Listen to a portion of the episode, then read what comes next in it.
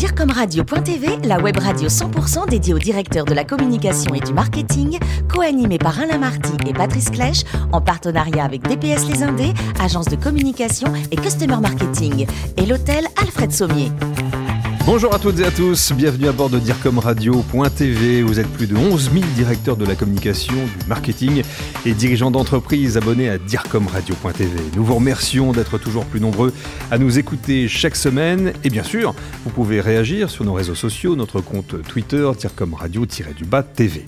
À mes côtés pour co-animer cette émission, Benjamin Leclerc, directeur exécutif en charge du planning stratégique de l'agence DPS. Bonjour Benjamin. Bonjour Patrice. Et aujourd'hui, nous recevons Martial Delpuech, directeur marketing et communication d'Octopic. Bonjour. Bonjour. Martial.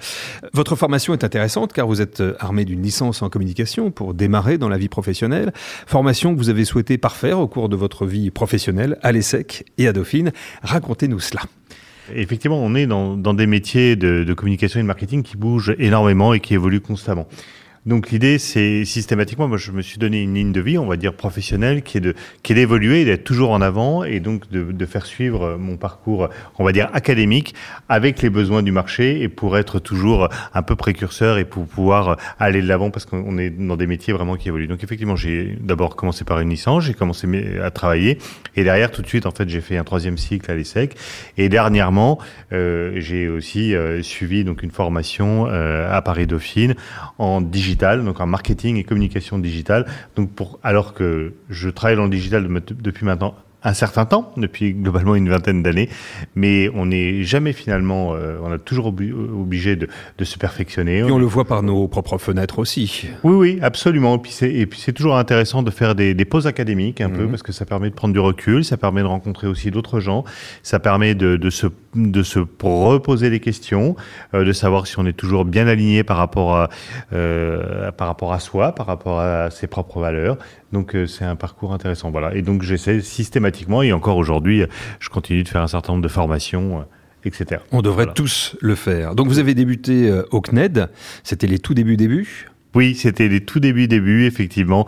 Donc le CNED, qui est la 25e académie euh, euh, du ministère de l'Éducation nationale. Donc, et déjà à l'époque, euh, aujourd'hui on parle beaucoup de télétravail et euh, le CNED, donc c'est le Centre national d'enseignement à distance. Donc c'était euh, quelque chose qui était très disruptif à l'époque, hein, puisque c'était comment pouvoir enseigner à distance pour euh, toutes ces personnes en fait qui n'ont pas les possibilités euh, de pouvoir venir en présentiel en cours et donc de pouvoir leur donner un parcours et de leur donner un enseignement académique.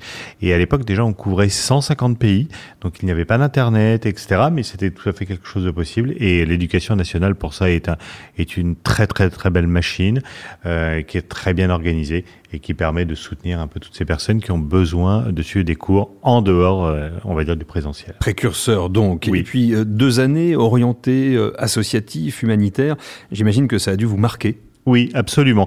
En fait, suite au CNED, euh, on était sur quelque chose de très humanitaire, très tourné vers l'autre, très altruiste. Et euh, j'étais déjà dans des associations humanitaires et j'avais envie de passer du temps et de donner de mon temps en fait dans, ce domaine-là. Et pour ça, j'ai intégré en fait deux associations, une, association qui s'appelle Solidarité Enfants SIDA, euh, donc qui à l'époque aussi était quelque chose de très perturbant pour. on était au début de la maladie et tous ces enfants en fait qui pouvaient se retrouver orphelins parce que leurs parents étaient décédés ou étaient euh, en tout cas à l'hôpital où on ne pouvait plus s'occuper d'eux. Et donc comment en tout cas pouvoir euh, travailler et, donner du temps euh, pour pouvoir valoriser et expliquer en fait que ces que ces enfants avaient besoin de soutien et besoin d'être accueillis. Et puis ensuite j'ai intégré une autre association donc la, la Fédération des petits frères des pauvres où là l'idée c'était d'accompagner toutes ces personnes qui sont en quatrième âge, donc toujours ces publics un peu particuliers qui sont un peu en dehors de nos sociétés, un peu en dehors, on va dire, de nos œillères. Et c'est comment les réintégrer et montrer qu'ils font partie intégrante des sociétés dans lesquelles on évolue et qu'ils sont, euh, qu'il est vraiment important en fait de les, de les valoriser. Euh, vous voilà ensuite dans un autre univers, la prestigieuse maison Publicis, avec entre autres, pour ne citer qu'un seul événement sur lequel vous, vous avez travaillé, euh, quelque chose dont beaucoup d'entre nous encore se rappellent aujourd'hui sur le champ de Mars. Oui, absolument. Alors effectivement, là j'ai eu la chance de travailler pendant quelques années pour euh, une filiale du groupe Publicis, donc qui était une agence de communication et un de mes clients, puisqu'à l'époque donc j'étais directeur de clientèle et, et j'avais plusieurs clients dans mon portefeuille et j'avais un très beau client qui était le concert des trois ténors donc avec Carreras, Pavarotti et Domingo. Donc ils venaient conclure la Coupe du Monde de football de 1998, donc qui a été un événement absolument extraordinaire.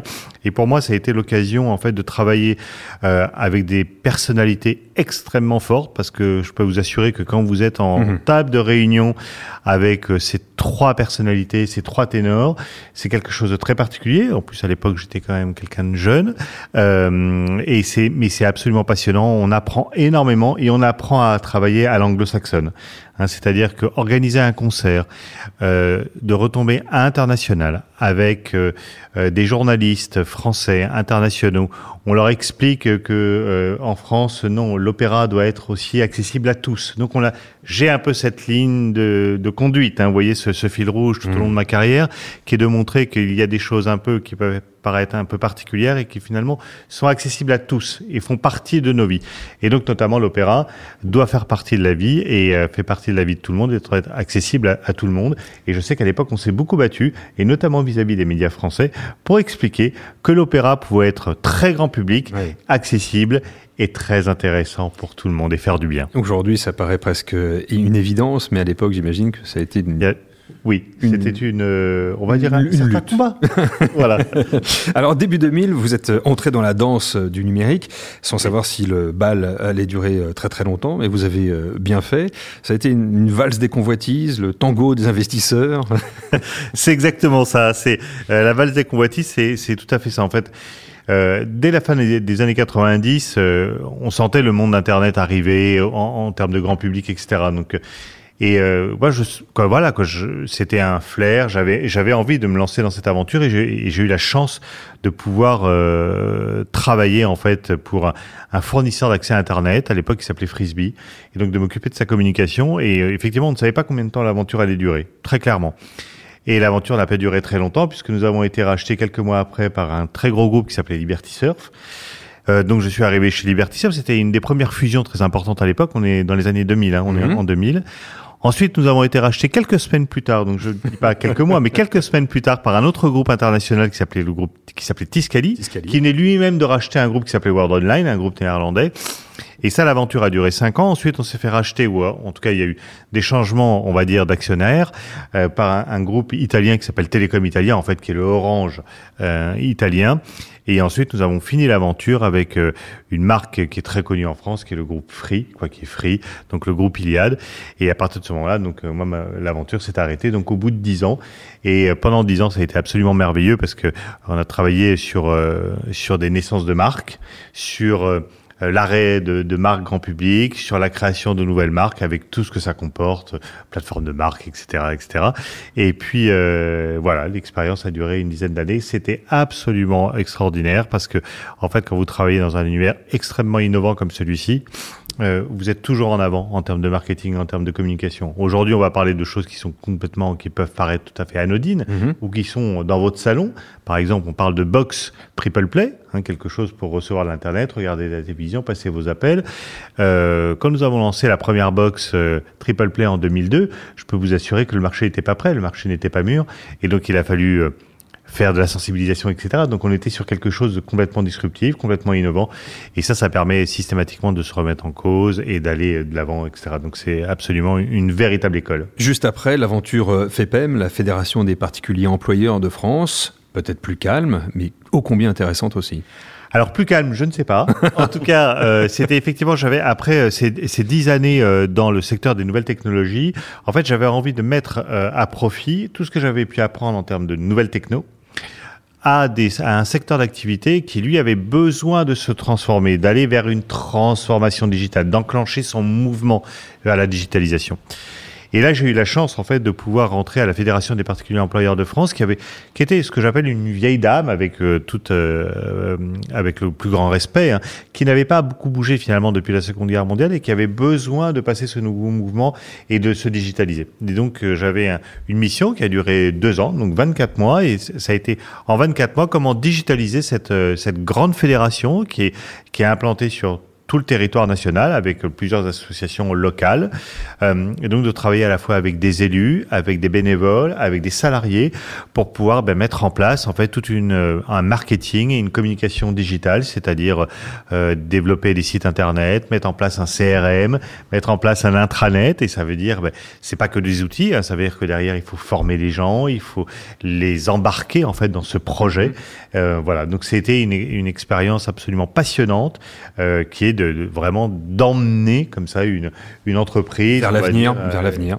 Vers l'avenir, oui. Ouais, ouais, émission réussie. Ensuite, un petit tour de 5 ans quand même euh, chez ADP, chez Aéroport de, de Paris, Hub One plus précisément. Oui. Et aujourd'hui, c'est Octopic. Alors là, on, on, est dans un compartiment très puissant de, de l'avenir du numérique, c'est la data et l'intelligence artificielle. Absolument, absolument. Mmh. En fait, après euh, effectivement quelques années dans la filiale numérique du groupe Aéroport de Paris, et j'ai rejoint donc euh, cette, cette société qui a aujourd'hui une dizaine d'années, hein, donc qui s'appelle Octopic, qui est spécialiste sur donc qui est une ESN, hein, une entreprise de services numériques, qui est spécialisée en big data et en intelligence artificielle, avec deux fondateurs, donc qui sont euh, Abdelkrim Talaoui et Mahmoud Zakaria, qui sont des gens qui sont extrêmement précurseurs et extrêmement innovants dans leur approche, et en fait qui dès les années 2000 ont une vision en disant que la data allait être de plus en plus forte, qu'il y allait avoir un volume de data de plus en plus forte et que une certaine intelligence allait pouvoir permettre de travailler cette data et d'apporter aux entreprises en fait des des actes pour pouvoir prendre des décisions. Et c'est en fait tout ce qui était en train d'être mis aujourd'hui en place, euh, avec toute cette, ce qu'on appelle cette intelligence artificielle qui aujourd'hui permet à des entreprises, à des décideurs de pouvoir prendre des, des, des décisions avec des arguments clairs, précis et de travailler sur cette fameuse data qu'on trouve dans l'entreprise. Martial, Benjamin Leclerc a quelques questions pour vous. Oui, Martial, euh, quand on a une, une mission aussi ambitieuse euh, qu'Octopic, euh, qui, qui, cherche à démocratiser l'usage de la data et de l'intelligence artificielle, comment vous parvenez à relayer cette mission en communication? Alors, c'est effectivement, c'est un, chantier qui est assez gigantesque, euh, mais qui est absolument passionnant. Et en fait, on commence par, par revenir sur les fondamentaux. Euh, C'est-à-dire qu'on on réexplique, on sensibilise sur qu'est-ce que le big data, qu'est-ce que l'intelligence artificielle Et pour dire, parce que c'est quelque chose qui est très récent, hein, finalement, l'intelligence artificielle est en train de se développer à peu près depuis les années 2016. Vous voyez Donc à peine 4 ans. Et en fait, beaucoup d'entreprises se sont lancées dans ces grands domaines avec, euh, en travaillant avec des grands cabinets de conseil, par exemple, et finalement, ils ont investi beaucoup d'argent et les résultats ou le retour sur, sur investissement a été, on va dire, assez réduit. Donc l'idée est de revenir, aujourd'hui, il y a, une, il y a une, de la part de certaines grandes entreprises ou entreprises, une certaine, euh, on va dire, euh, inquiétude de la part de ces grands mots, intelligence artificielle, big data. Et donc l'idée est de revenir pour les sensibiliser et pour leur expliquer en fait que la data, c'est le cœur de l'entreprise aujourd'hui, parce que la data, ça permet de connaître, en fait, ses clients, ça permet de connaître son fonctionnement, donc ça crée de la valeur pour l'entreprise, donc il faut investir dans cette, dans cette data. Et derrière de cette data, on peut en créer de l'intelligence artificielle. Et cette intelligence artificielle va permettre aux entreprises, en fait, d'être toujours innovantes et d'être toujours sur le marché et d'aller toujours plus loin.